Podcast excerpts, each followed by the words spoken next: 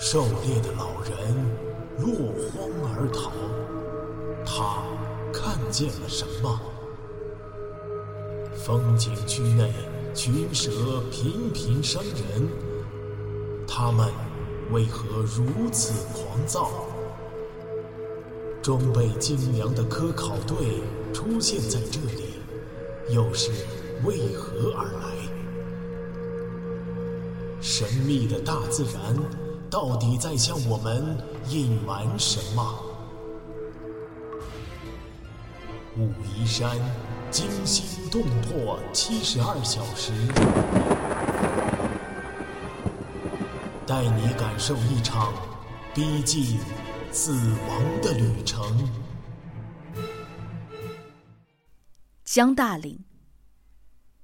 办公桌的电话铃声惊醒了躺在沙发上酣睡的江大林。他们回到普陀景区已经有两个小时了。普陀景区已经变成了一个临时野战大本营，十几顶军用帐篷支在空地上，电压依旧不稳，每个路口都架设了临时的电线杆，十几盏一百瓦的照明灯泡被高高的吊起。办公楼一层被临时改造成了一个由武林市武警、消防、公安组成的救险指挥中心。几十个身着警服的干警和几个白大褂医生穿插其间，忙着调集车辆和抢救伤员。一层大厅里堆放着大批的医疗设备。另外，当地驻军部队也调派士兵赶赴保护区各个景区。他们的任务除了帮助抢救，还要负责消灭和清理残余的毒蛇。不过，从中午以后，蛇群已经过境了。少数几条迷路困住的蛇被一一发现，打成了肉酱。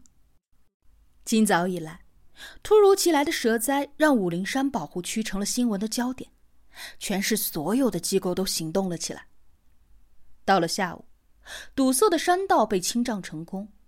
一排排警用车辆开抵了各个景区，开始有条不紊的运送伤员。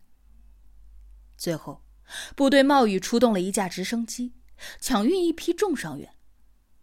到了傍晚，保护区绝大多数的伤者都被顺利的运送到了市区的医院。白石镇的医院和卫生所早就人满为患了。陈阿南作为危重病人，被送进了直升机。轻伤的彭三妹和米切尔也随着救护车离开了景区，只有明明不愿意离开。在回来的车上，他已经从江大林的口中得知了王栋打过来报平安的电话，激动的不能自已，当场大哭起来。江大林从救险指挥中心得知，一支由武警和消防队组成的荷枪实弹的队伍，已经冒雨前去了蝴蝶泉。搜寻考察队的其他失踪成员，直到这时，江大林才松了一口气，和小张、明明一起回到了自己的办公室。白天充作临时病房的办公室，此刻终于恢复了宁静，只是还残留着一股酒精药水的味道。疲惫不堪的江大林和明明一进门，就毫不客气的一人占住了一个长沙发，倒头酣睡。小张则坚守在电话机前。保卫处，小张接起了电话。啊，是你啊！等等，小张只听了几句，就向江大林连连的招手。江头，是那个落崖的青年。江大林腾的跳起身，一个箭步冲过去接过话筒。我是保卫处的江大林，你是王栋？是的，我是王栋。你好，你好，你能活着真是老天保佑啊！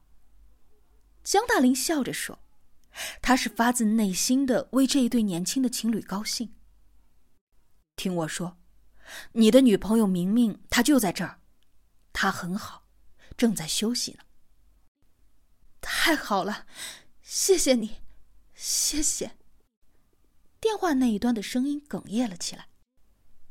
他一直都在找你呢，你等等啊，我喊他。江大林放下话筒，走到沙发面前，使劲儿的摇晃明明。比起打扰他的睡眠，他觉得接这个电话对明明更加的重要。电话，你男朋友的。江大林大声的对迷迷糊糊的明明说。明明惊喜的哇了一声，跑到办公桌前，一把抓起电话。喂喂，明明。王东，王东。明明泣不成声，说不出完整的话来。江大林坐回沙发上，点燃一根烟。听着明明的哭泣声，他沉闷已久的胸膛却有一种说不出来的放松。哭吧。年轻人，这是劫后重逢的喜极而泣，是幸福的。江大哥，他要和你说话，明明喊的。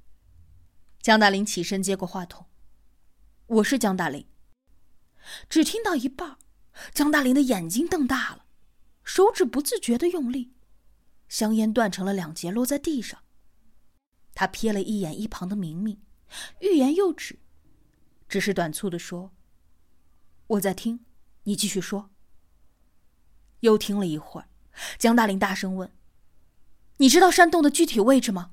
从哪儿进去？”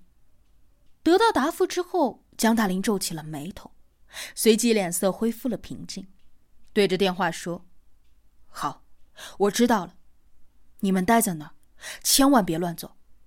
放心，我保证能找到。明天一早。”我就去接你们。他刚想挂电话，又想起了一件事。等等，你存一下我的手机号，我一会儿打过去，你不用接。最后又叮嘱了一次，记得手机一定要保持通畅。江大林挂了电话，眼睛盯着窗外，若有所思。他被王栋的来电内容震惊了，他们杀死了那条巨蟒。但是他们被困在盘龙岭的一个军事工程里，可惜他搞不清楚具体的位置。江大哥，有什么事儿吗？他在哪儿啊？明明脸上还挂着幸福的泪花，问道。他刚才问起王东在哪，男友却叫他喊来江大林听。他和两个同伴在一个山洞里避雨呢，没事儿，他们很安全。你不是说他在一个土家村寨吗？村子就在山上。江大林含糊其辞，他不想把电话内容告诉明明，免得他担心。他没事儿吧？江大哥，你可别瞒我。放心，明天一早我就去把他们给接来，让你们小两口团圆。江大林开起了玩笑，同时从抽屉里找出自己备用的手机。打过去后，听到响了两遍，才合上了机盖。明明笑了笑，重新回到沙发上窝着。亲耳听到男友的声音，令他彻底把担忧了两天的心思全部抛到了九霄云外。一会儿功夫，他就带着兴奋的微酣进入了梦乡。江大林却睡意全消，打手势招呼小张一起走出了办公室，关上门。站在门口开始对话，什么？盘龙里有一个军事工程。小张听了他的话，大吃一惊。